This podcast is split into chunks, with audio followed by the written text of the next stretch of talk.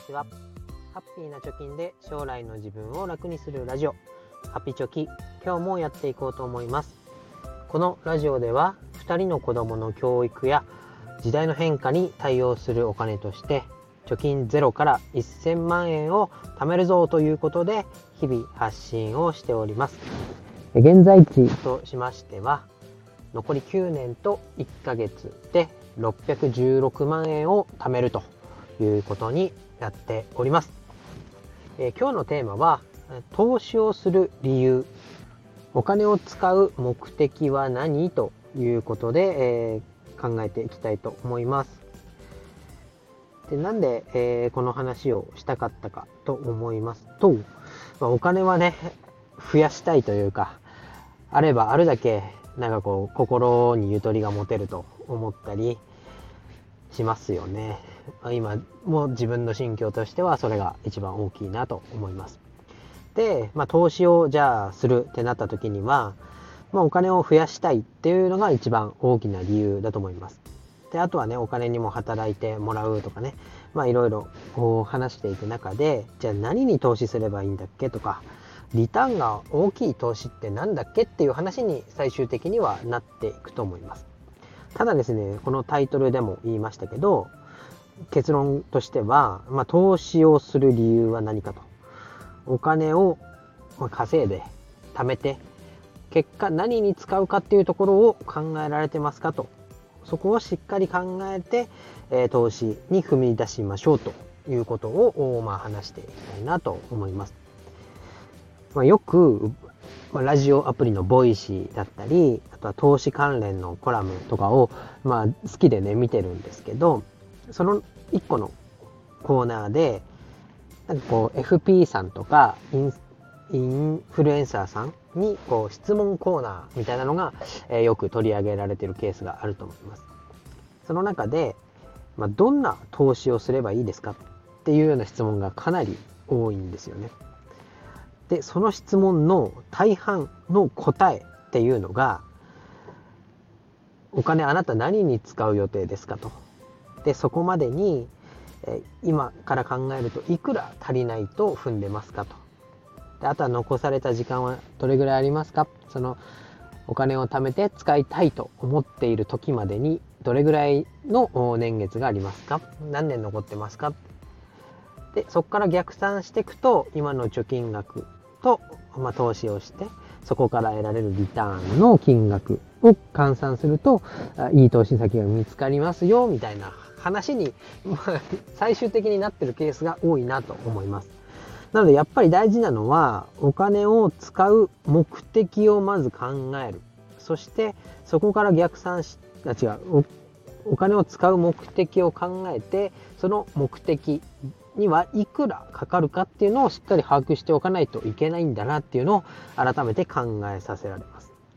で、いくら必要かが分かれば適正な、適切な投資先っていうのもおのずと見えてくるというのが、まあ、その、ね、質問の答えになってるんだなと思います。で、私の場合は、まあ、教育費だったり、まあ、大学行かないにしても、どうか海外に飛び出すとか、何か子供がやってみたいっていうようなお金で1000万円を貯めるというとこでやってますけれども、この1000万円の根拠は何かということですよね。でこの根拠は、まあ、高校まではなんとか、えー、自分のお給料とかあ貯金でなんとかやりくりをして、まあ、大学相当に値する年齢になった時にかかるであろう金額、まあ、私立大学の4年生の私立大学の理系とかに進んだ時に必要なお金が1000万ということで、あ、違う、500万かということで、えー、やってるんですけど、えー、そこで、えー、その2人分ということで1000万ということでやってます。っていうね、自分なりの、まあ、ちょっとした根拠、外れてるかもしれませんけど、そういうので、えー、500万足す500万、子供2人分なんで1000万というのでやっています。ただ、ここがブレてしまうと、投資のやり方とか投資の商品も変わってくるなと思います。で、どうしても投資の話をすると、銘柄の話に行きがちですよね。まあ、それは当然だと思うんですけど、まあ、外国株はどうだとか、日本株はどうだっていう話になって、で、インフルエンサーさんに相談を持ちかけた時も持ちかけてるケースも、まあ、アメリカとか外国株だといざ使いたい時に為替がね変動していて元本割れちゃうかもとか。日本株は安定って言われてるけど、まあねえー、個別株になるケースが多いから倒産しちゃったらね、えー、その投資で増やそうと思ってたのがチャラになっちゃうよとかね。あとは債券がどうのこうのっていうようなこう細かい細かい話に陥りがちだと思います。しかしやっぱりこう目的があってでいくらっていう具体的な金額があってそこから時間がどれぐらいあるかっていう逆算を経て初めてじゃあ貯金だけでもいけるじゃんとかリターンをそこまで多く狙わなくても2%とか3%のもので、えー、長い時間をかけて、えー、分散投資していけば必要な金額たまりそうだなとか、えー、そういう目安があればなん自信を持ってね入金とかあ自分の大きな金額財産を投資商品に預けられるっていうことになるのかなと思います。けどね、やっぱりお金の不安があると、どうしてもお金はね、あるだけあった方が安心じゃんって、なる気持ちは、すごくわかりますし、私も同じ気持ちです。だけど、まあ、この放送の、まあ、まとめとしましては、まあ、自分もね、見落としがちになりますけど、やっぱり、えー、その投資商品のリターンがどれぐらいだっていうので、え、投資をするのではなくて、自分がお金を使う目的、手段、あ手段じゃない、目的、その具体的な金額を、まあ、いつでもね、ぶらさないようにというか、念頭に置いて、そこからの逆算で投資を考えましょうということになります。まあ、偉そうなこと言ってますけど、まあ、私はね、王道と言われている、まあ、インデックス投資、全、EMAX スリムの全米株式と、